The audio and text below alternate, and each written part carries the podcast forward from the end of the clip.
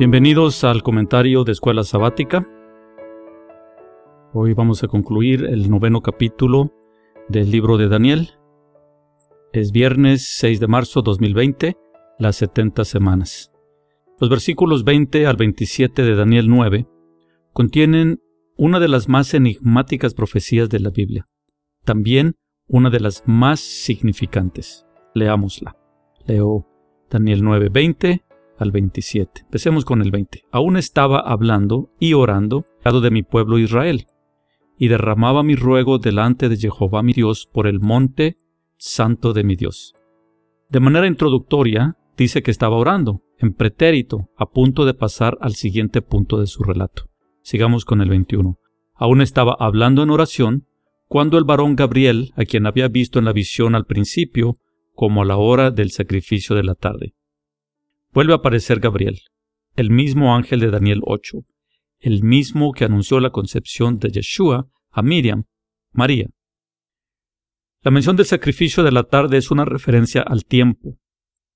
Daniel había pasado horas orando. Versículo 22. Y me hizo entender, y habló conmigo diciendo, Daniel, ahora he salido para darte sabiduría y entendimiento. Al principio de tus ruegos fue dada la orden, y yo he venido para enseñártela, porque tú eres muy amado. Entiende pues la orden y entiende la visión. Desde el principio de la oración le fue ordenado a Gabriel venir de prisa a contestarla. No perdamos de vista que Daniel había estado suplicando para que terminara el exilio al cumplirse los setenta años profetizados. También recordemos que inició con una larga confesión, con un sincero reconocimiento por parte de Judá de haberse alejado del Torá. La respuesta no creo que fuera lo que Daniel esperaba. 24. Setenta semanas están determinadas sobre tu pueblo y sobre tu santa ciudad, para terminar la prevaricación y poner fin al pecado y expiar la iniquidad, para traer la justicia perdurable y sellar la visión y la profecía, y ungir al santo de los santos. ¡Wow! Daniel preguntaba sobre el periodo de setenta años. La respuesta abre un periodo siete veces más largo.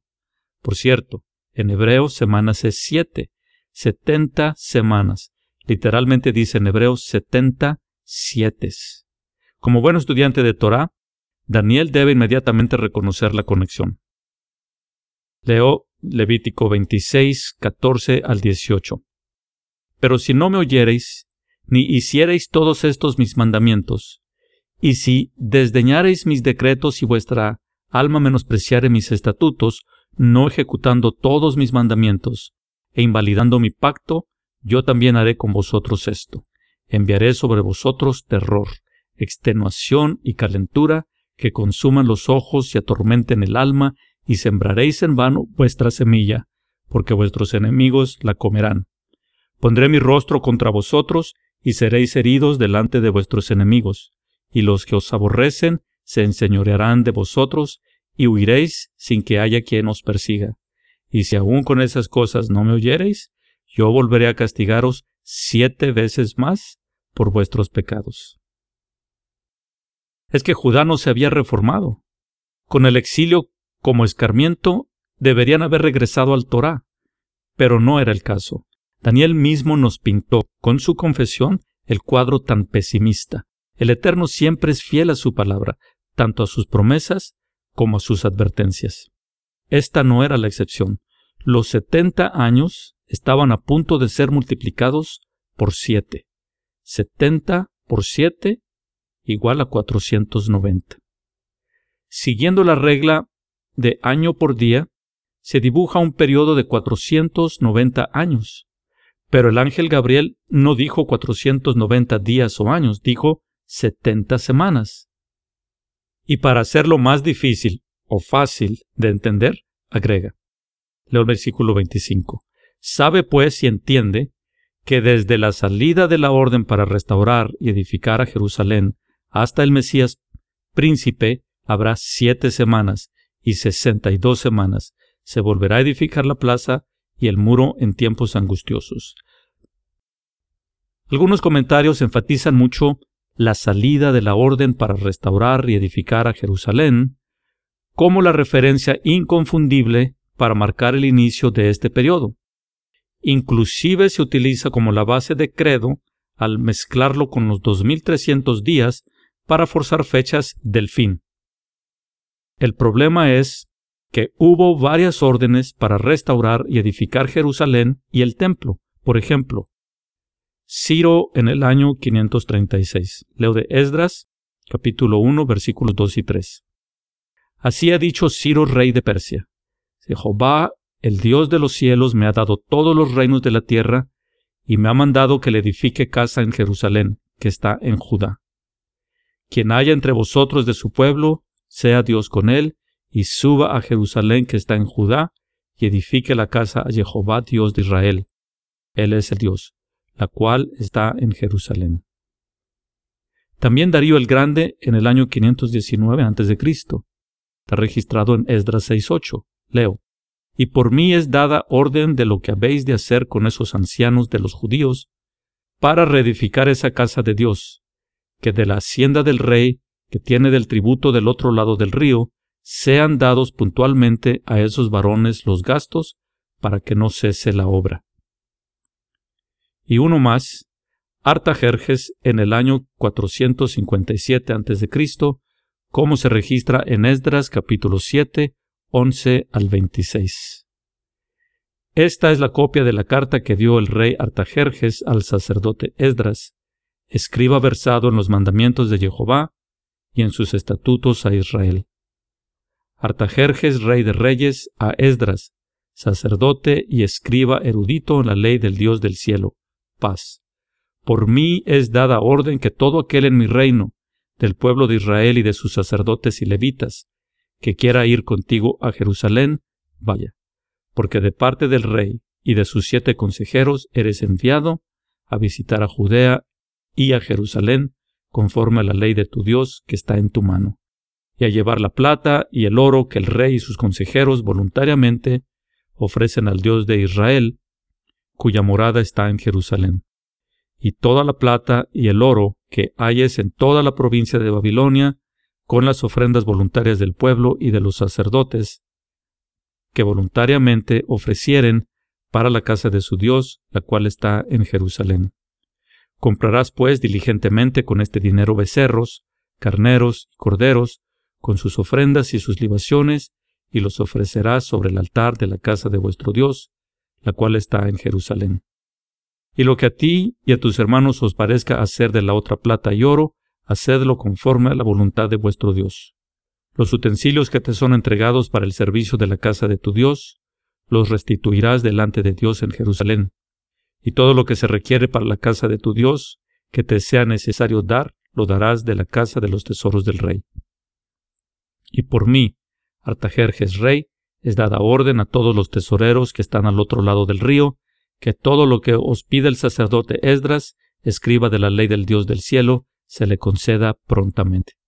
Hasta cien talentos de plata, cien coros de trigo, cien vatos de vino, y cien vatos de aceite, y sal sin medida. Todo lo que es mandado por el Dios del cielo, se ha hecho prontamente para la casa del Dios del cielo, pues, ¿por qué habría de ser su ira contra el reino del rey y de sus hijos? Y a vosotros os hacemos saber que a todos los sacerdotes y levitas, cantores, porteros, sirvientes del templo y ministros de la casa de Dios, ninguno podrá imponerles tributo, contribución ni renta. Y tú, Esdras, conforme a la sabiduría que tienes de tu Dios, pon jueces y gobernadores que gobiernen a todo el pueblo que está al otro lado del río, a todos los que conocen las leyes de tu Dios, y al que no las conoce, le enseñarás. Y a cualquiera que no cumpliere la ley de tu Dios y la ley del rey, sea juzgado prontamente, sea a muerte, a destierro, a pena de multa o prisión. Como podemos ver, no resulta definitivo fijar la fecha con precisión. Para poder arribar a fechas como 1844, hay que tomar la orden de Artajerjes en el año 457 a.C. Un problema inmediato es que entonces el cautiverio de Judá hubiera sido del 605 al 457, 148 años de exilio en vez de 70. Si por otro lado tomamos la orden de Ciro en el 536, nos da los 70 años en exilio en Babilonia, pero colocaría la fecha de las 2300 mañanas y tardes en 1764. Peor aún, las 62 semanas equivalen a 434 años. Partiendo del 536, agreguemos 49, una semana, más 434, 62 semanas, nos coloca en el año 53 a.C., demasiado lejos al ministerio de Yeshua. Pero claramente Daniel dice, y después de las 62 semanas se quitará la vida al Mesías, mas no por sí, y el pueblo de un príncipe que ha de venir destruirá la ciudad y el santuario, y su fin será con inundación, y hasta el fin de la guerra durarán las devastaciones. Versículo 26. Y concluye la profecía, versículo 27, y por otra semana confirmará el pacto con muchos. A la mitad de la semana hará cesar el sacrificio y la ofrenda. Después, con la muchedumbre de las abominaciones, vendrá el desolador, hasta que venga la consumación y lo que está determinado se derrame sobre el desolador. Para que empiece a tener sentido, hay que reconocer, como mencioné antes, que no se citan 490 años, se mencionan 70 semanas. Esto es imperativo porque adicionalmente el periodo se descompone en tres periodos individuales, siete semanas, 62 semanas y una semana final. Resulta más que obvio que las 62 semanas terminaron con la muerte de Yeshua. También es claro que se asignaron 49 años o siete semanas para la reconstrucción de Jerusalén. Si después de quitará la vida al Mesías mas no por sí, queda claro que Yeshua murió al finalizar el periodo de las 62 semanas. Solo leo lo escrito. No a la mitad de la última semana.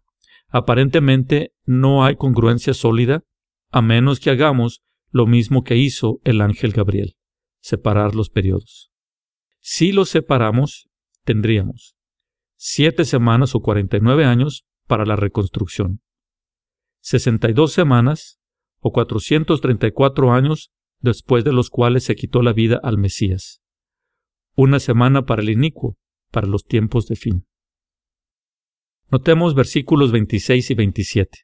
El pueblo de un príncipe que ha de venir destruirá la ciudad y el santuario, y su fin será con inundación, y hasta el fin de la guerra durarán las devastaciones. Y por otra semana confirmará el pacto con muchos, a la mitad de la semana hará cesar el sacrificio y la ofrenda. Después, con la muchedumbre de las abominaciones. La comunidad académica concuerda que ese príncipe destructor debe ser el emperador Tito, por ser quien destruyó el templo. Sin embargo, Tito no se conecta de ninguna forma a ningún tratado de paz de siete años, por lo que queda descalificado. Para poder identificar al misterioso príncipe que destruirá la ciudad, hay que recordar que la mayor parte de las tropas romanas eran de origen sirio y turco. Lo que la escritura dice es que el pueblo de un príncipe que ha de venir destruirá la ciudad. Nuevamente tenemos una fuerte conexión al reino del Islam, el que posiblemente esté representado por las piernas de hierro y la bestia terrible. Cobra más sentido cuando literalmente separamos los periodos en vez de retenerlos en continuidad. ¿Cuál es mi conclusión? Creo que lo más importante es no adherirse a la interpretación tradicional solo porque enmarca bien con dogmas teológicos. El fin de las 62 semanas quedaron marcadas con el cuerpo inerte de Jesús de Nazaret, lo cual aumenta mi convicción que es una profecía importante y verdadera. Ahora hay que estar alertas. Juan el Revelador nos da muchos más detalles sobre esa última semana profética.